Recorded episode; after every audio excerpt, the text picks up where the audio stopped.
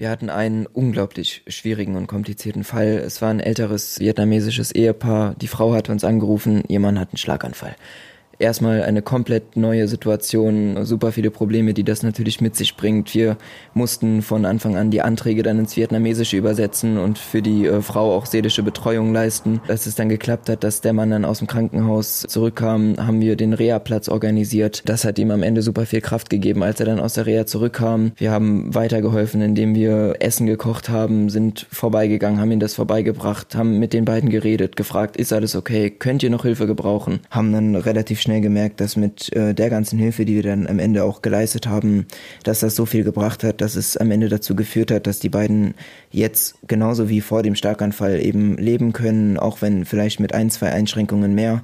Und wenn wir den heute auf der Straße begegnen oder mit denen telefonieren, dann sehen wir in den Augen dieser Menschen einfach diese Dankbarkeit immer noch. Und es ist für uns äh, unglaublich schön, diese Dankbarkeit zu sehen. Und allein das gibt uns immer wieder Motivation, dass wir sowas jederzeit wieder tun würden. Im Leben nicht. Es folgt Im Leben nicht. Der ehrliche Trierer Podcast mit Christoph Jan Longen. Präsentiert vom Walderdorfs in Trier und dem Trierischen Volksfreund. Und damit herzlich willkommen zu Folge 39 des Ehrlichen Trierer Podcasts in diesen jetzt schon historischen Zeiten, an die wir uns sicher unser ganzes Leben lang erinnern werden. Wie wichtig sind da doch eben die Menschen, auf die wir uns immer und immer wieder verlassen können. Was aber, wenn man diese Menschen, die für einen da sind, noch gar nicht kennt, aber trotzdem jederzeit auf sie zählen kann?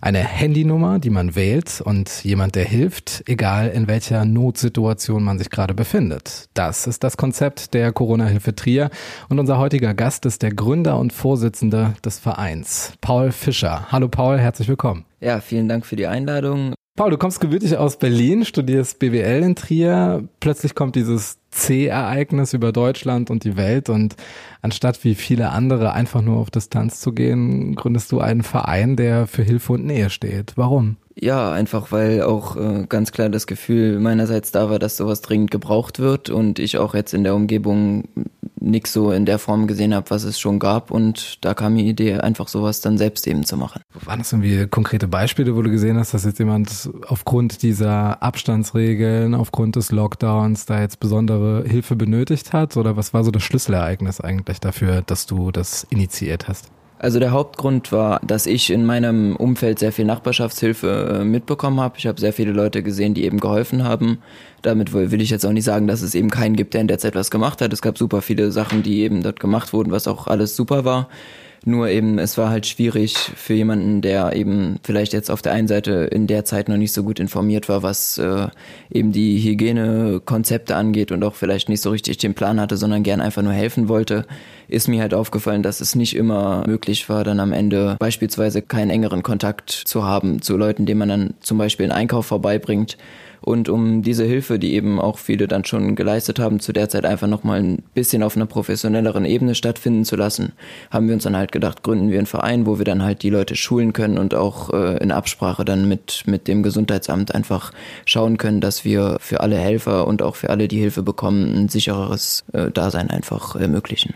Wie fängt man da an? Ich meine, ihr habt jetzt ein Logo, ihr habt einen Namen, ihr habt ein Team. Wie war denn da die Geburtsstunde des Vereins? Ja, also die Geburtsstunde fing eigentlich schon an mit dem Namen Corona-Hilfe Trier, war ziemlich schnell klar. Es ist einfach, äh, einfach zu merken. Es sagt sofort aus, worum es dabei geht. Wir hatten halt unsere sieben Leute, das Team kannte sich schon vorher. Dann haben wir halt äh, einmal besprochen, das war so äh, Mitte März, ob das Mitte März 2020, ob äh, das eben möglich wäre, sowas auf so einer Ebene zu machen. Eine Idee kam von mir und einem Kollegen gemeinsam. Und weil die sieben Leute, die wir in dem Moment waren, eben alle begeistert waren von der Idee, äh, ging das dann halt alles relativ schnell los. Wie habt ihr das publik gemacht? Zum einen durch Visitenkarten, die wir haben drucken lassen. Gott sei Dank haben wir das kostenlos bekommen. Es waren an der Zahl 10.000 Stück, die wir dann eben in Briefkästen äh, verteilt haben und auch äh, einfach, sagen wir jetzt mal, in Läden äh, ausgelegt haben. Und äh, ja, natürlich über die äh, sozialen Medien, Facebook, Instagram und durch Mundpropaganda war es halt am Ende das, ich würde sagen, der ausschlaggebende Punkt, dass halt der eine, der im Haus jemanden kannte, der das gebrauchen könnte, der hat dann halt Bescheid gesagt, der hat sich dann eben an uns gewendet und hat uns angerufen und halt auch Verwandte, Familie, Freunde so, das waren meistens so die Personen, die dann eben dafür gesorgt haben, dass jemand in ihrem Umfeld ja sich an uns wenden konnte. Wie sah denn eure erste Anfrage aus, die ihr bekommen habt? Äh, die erste Anfrage, die ich bekommen habe, war von einem 93 äh, Jahre alten Herrn, äh, der wohnt in Trier Maria Hof. Der war schlimm gestürzt in seiner eigenen Wohnung und dadurch war halt die Brille kaputt. Ohne Brille ist ihm sehr schnell schwindelig geworden und dadurch hat sich dann, ich weiß nicht genau, ob es seine Tochter war, aber es war auf jeden Fall eine nähere Bekannte, hat mir dann auf Facebook geschrieben und hat gefragt, ob wir eben erledigen können, dass wir seine Brille zum Optiker runterfahren weil er halt nicht mehr so gut auf dem Bein ist. Ja, und dann bin ich am selben Tag hochgefahren, habe dann mich dem Mann vorgestellt, haben uns ein bisschen ausgetauscht. Ich habe ihm die Brille dann zum Optiker gefahren und dann eine Stunde später wiedergebracht. Und das war auch schon der erste erledigte Auftrag dann quasi. Wie hat der Mann reagiert?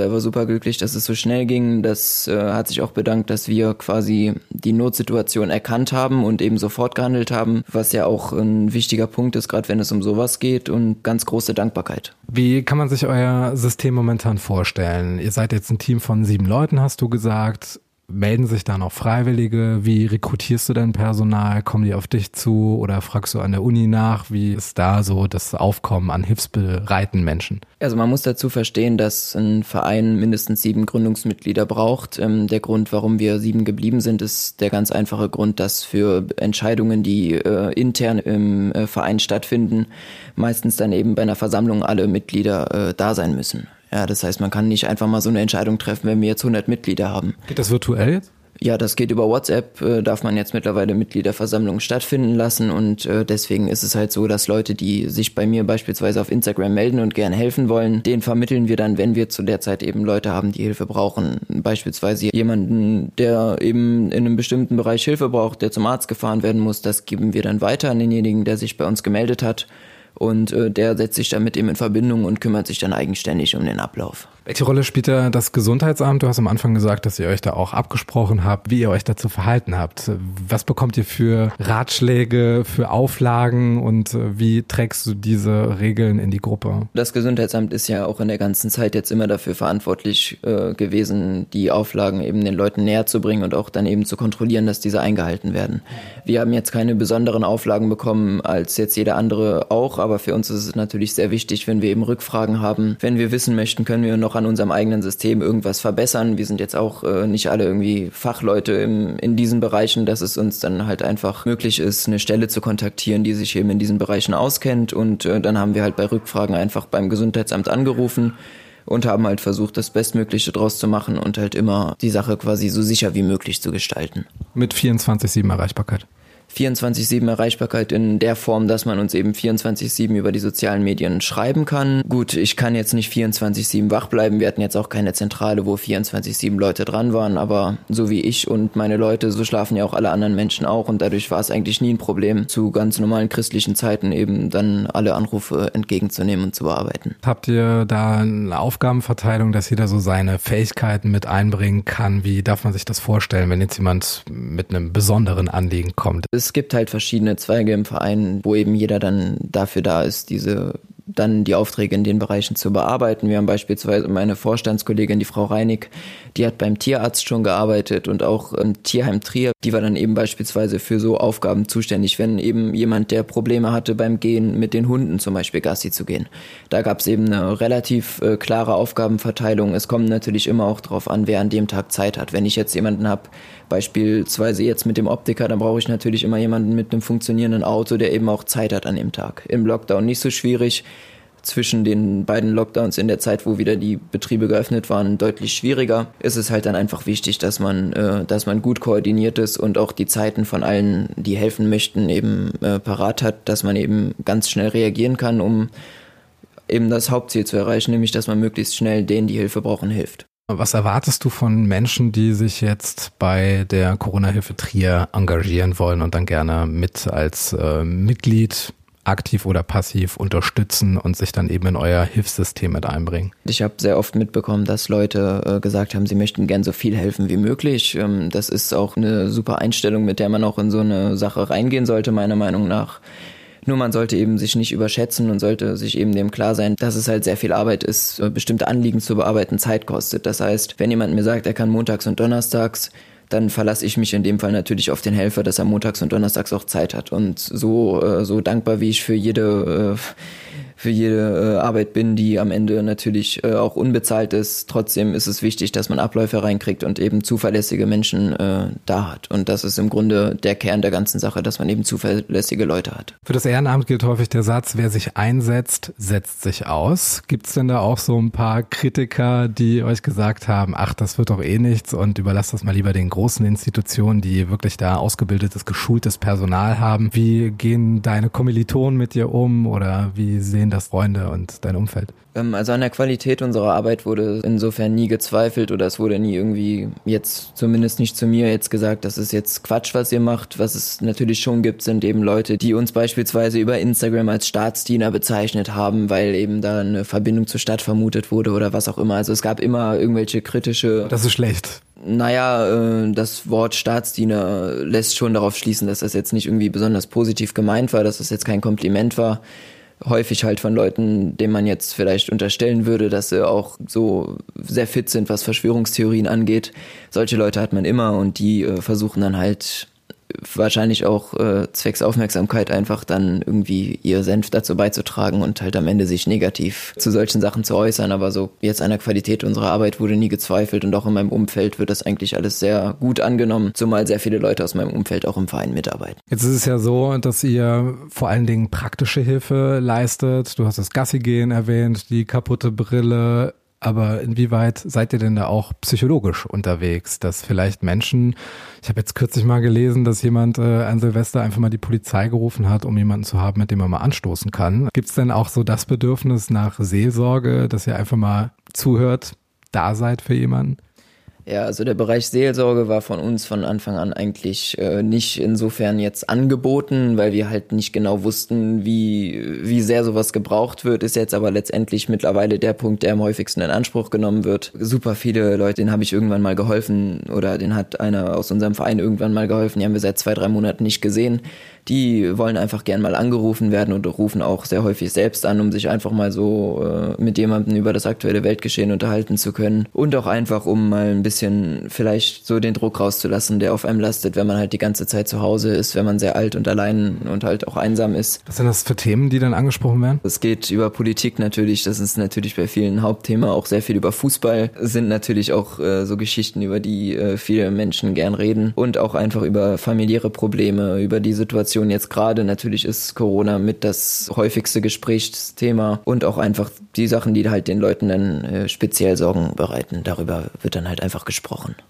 Paul, es haben uns auch Fragen aus der Leben nicht Community erreicht. Äh, Susanne fragt, welche der Situationen, in denen der Verein gerufen worden ist, sind denn am schwierigsten? Am schwierigsten sind äh, Situationen, in denen man das Gefühl hat, dass die Leute schon so gut wie verloren sind, um das jetzt mal so dramatisch zu sagen, wie es halt teilweise auch war. Also man kommt in eine verwahrloste Wohnung rein, man ist halt natürlich auch emotional dann am Ende sehr stark dabei. Da sind halt viele da, die einfach nicht mit der Situation umgehen können, dass es jetzt eben nicht möglich ist, ganz doof gesagt, in eine Stammkneipe zu gehen, die täglichen Sachen irgendwie zu erledigen. Viele treffen sich mit, äh, mit Freunden eben im Café und äh, haben halt einfach so ihren Alltag, sofern das eben natürlich als Rentner ist, der Alltag sowieso schon nicht der gleiche, wie wenn man jetzt irgendwie jeden Tag arbeiten geht. Da tut man halt das Beste, um seine Routine reinzukriegen und wenn der letzte Fetzen Routine wegfällt, dann ist das schon so, dass man merkt, dass vielen Leuten einfach das Dach über dem Kopf zusammenfällt und die Leute da auf der einen Seite wieder rauszukriegen, aber gleichzeitig halt auch nicht selber da drin so zu versinken, dass man eben sich nicht mehr um andere Sachen kümmern kann. Das sind äh, Punkte, die einen schon an seine Grenzen kommen lassen. Kontrastfrage dazu. Simon fragt, was war denn das schönste Erlebnis seit der Gründung des Vereins? Also da gibt's viele, da gibt's eigentlich unzählige. Die schönsten Erlebnisse sind im Grunde die, wo es natürlich zum einen einfach schnell geht, wenn es Leute gibt, die Hilfe brauchen, weil auch bei denen natürlich häufig ein zeitlicher Druck dasteht. Wenn beispielsweise eine Menge Termine anstanden, die einfach in der Zeit von ein, zwei Monaten nicht wahrgenommen werden konnten, weil diejenigen halt nicht dort hingekommen sind, weil sie nicht mobil waren. Wenn man einfach äh, die Dankbarkeit miterlebt, äh, die man halt äh, bekommt dafür, dass man es halt schafft, den sozusagen einen Teil des Lebens der Leute wieder in eine Form zu bringen und es einfach schafft, dass die Leute wieder mehr Lebensqualität haben. Ne? Das ist halt ein ganz wichtiger Punkt und das strahlen die Leute halt auch am Ende aus, wenn, wenn sie wissen, dass, dass sie jetzt zu viel mehr imstande sind als vorher, einfach nur, weil sie einen Arzttermin wahrnehmen konnten. Oder eben, weil sie halt sonst beispielsweise, wenn jetzt jemand eine Pflegestufe benötigt oder einfach eine Alltagsbetreuung benötigt, da sind jetzt auch nicht wir immer, die dann diese Alltagsbetreuung leisten. Wir können auch dann uns einfach darum kümmern, dass eben so eine Alltagsbetreuung dann eben äh, da ist. Und äh, man gibt vielen Leuten oder den allermeisten Leuten einfach unglaublich viel Lebensqualität zurück, dadurch, dass man ihnen einfach in vielen kleinen Belangen einfach helfen kann. Christian fragt, fühlt ihr euch ähnlich wie die Tafel manchmal als der Notnagel, den eigentlich der Staat bereitstellen sollte? Das ist ein bisschen schwer zu sagen, einfach deshalb, weil ähm, es zum einen einfach sehr schwer zu sagen ist, was der Staat machen sollte und äh, was nicht. Da, da teilen sich natürlich die Meinungen. Es gibt viele Sachen, die kann der Staat nicht übernehmen. Da geht es einfach um ganz alltägliche Sachen auch, was einfach unheimlich große Ausmaße annehmen würde, wenn das der Plan wäre, dass es der Staat übernimmt. Und man muss sich halt auch dessen bewusst sein, dass auch außerhalb von den Sachen, die der Staat halt erledigt und leisten kann, dass auch außerhalb davon noch super viele Sachen anstehen, die eben erledigt werden müssen, die viele aber nicht erledigen können.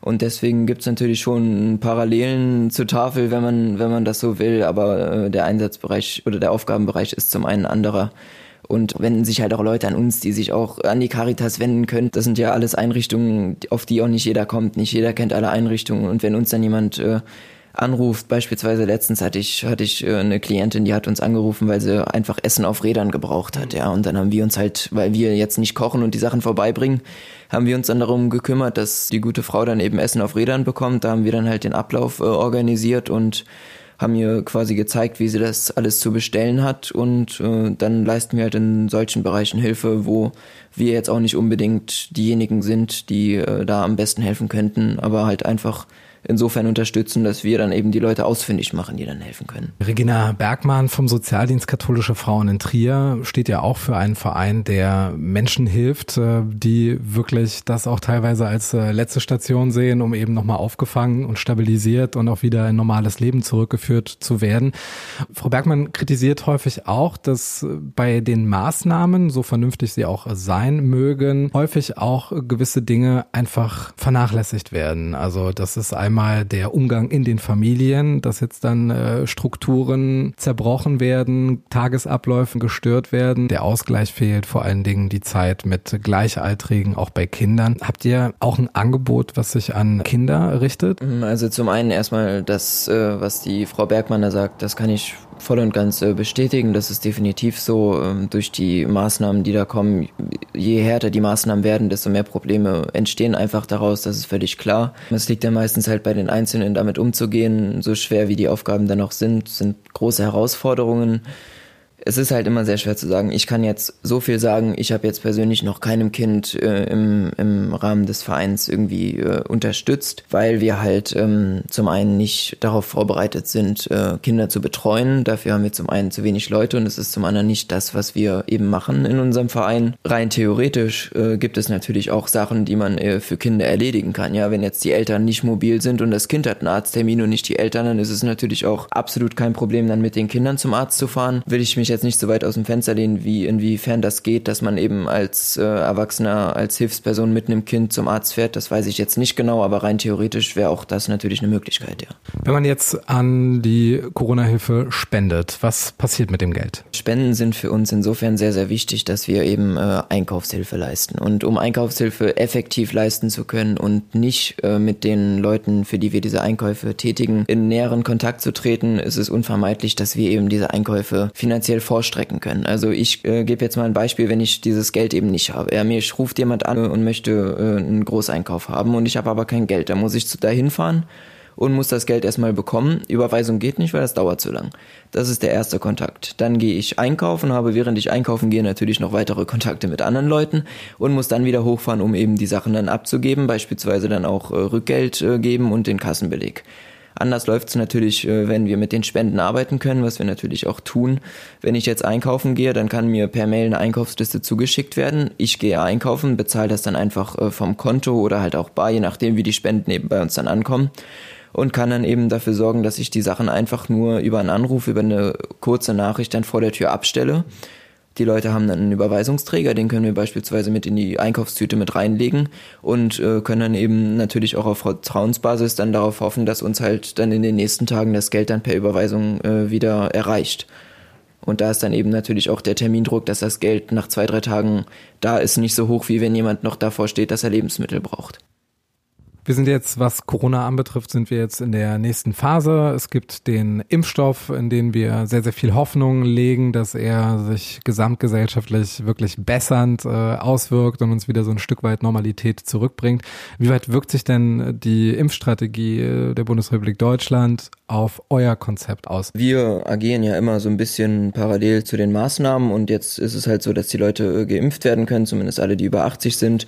Und dementsprechend haben wir uns halt auch angepasst und ein bisschen umstrukturiert, sodass wir jetzt eben anbieten, jeden, der eben nicht so mobil ist und Unterstützung benötigt in der Hinsicht, dass wir die Leute dann eben zu den Impfterminen fahren. Wir kümmern uns zum einen um die ganze Terminabwicklung äh, online, dass eben die Termine gemacht werden und zum anderen kümmern wir uns um den Transport äh, zum Impfzentrum in allen beiden Terminen. Äh, der Hintergrund, warum wir das gemacht haben, ist ganz einfach der, dass es aktuell nicht die Möglichkeit gibt, einen Transport äh, zu beantragen. Es wurde offiziell gesagt, der Bund bezahlt das. Aber die herkömmlichen Wege, wie es sonst war, dass man sich eben zu egal welcher Impfung hinfahren lassen konnte, dieser Weg besteht im Moment nicht.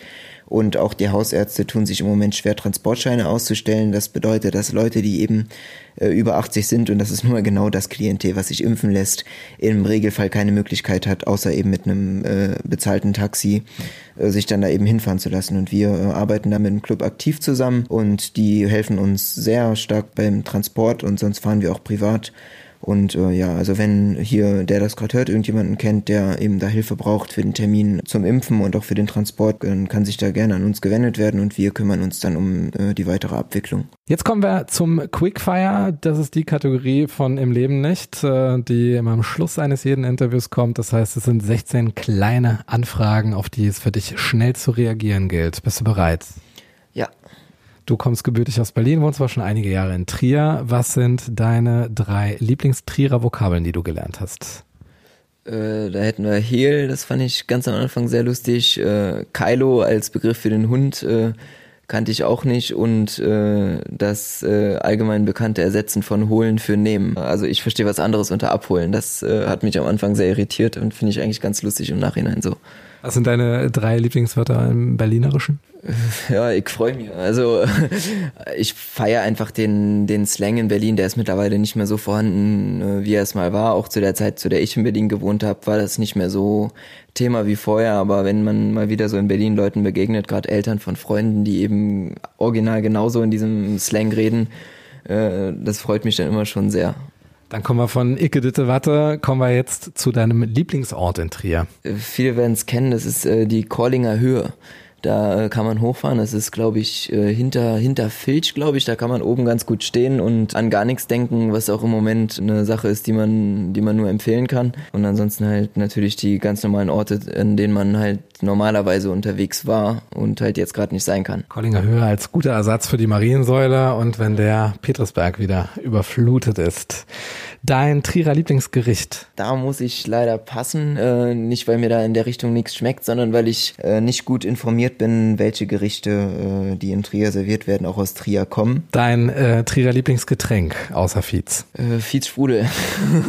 auch gut. Dein letztes Konzert, das du besucht hast? Boah, ich habe lange kein Konzert mehr besucht. Also äh, tatsächlich an Karneval der Kulturen in Berlin äh, gab's gab's Konzerte, auf denen ich äh, drauf war. Contra K war mal in Trier, habe ich leider keine Karte gekriegt da konnte ich aber von außen ganz gut mithören.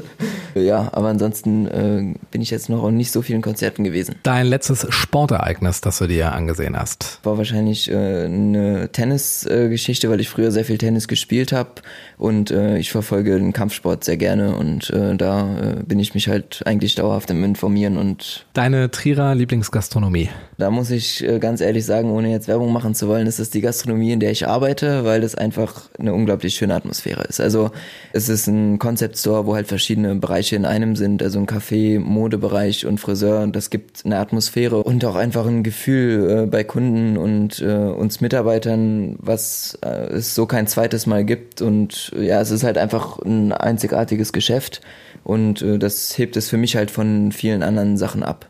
Dein Lieblingstrierer oder deine Lieblingstriererin? Oh, nee, äh, da kann ich jetzt gerade oder will ich jetzt gerade nichts zu sagen. Sind wahrscheinlich zu viele. So, wo positioniert man am besten einen Spickzettel an der Uni in Zeiten von Normalität? Gut, weil in Zeiten von Corona hätte ich jetzt gesagt, äh, präzise über dem Laptop. Ähm, äh, in Zeiten äh, von Uni würde ich jetzt mal sagen, genauso wie in der Schule. Ich habe nämlich in meinem ganzen Leben noch keine Klausur an der Uni geschrieben. Aber äh, ich persönlich bin immer ein Freund davon, den Spickzettel äh, an den Stuhl des vor mir Sitzenden ranzukleben, weil ich dann im Notfall immer noch nicht selbst schuld bin. Was ist für dich charakteristisch für das Trierer Studentenleben? Dass man nur an Donnerstagen feiern kann.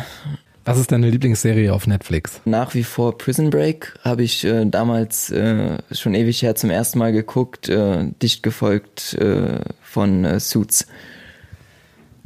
Was vermisst du am meisten an Berlin?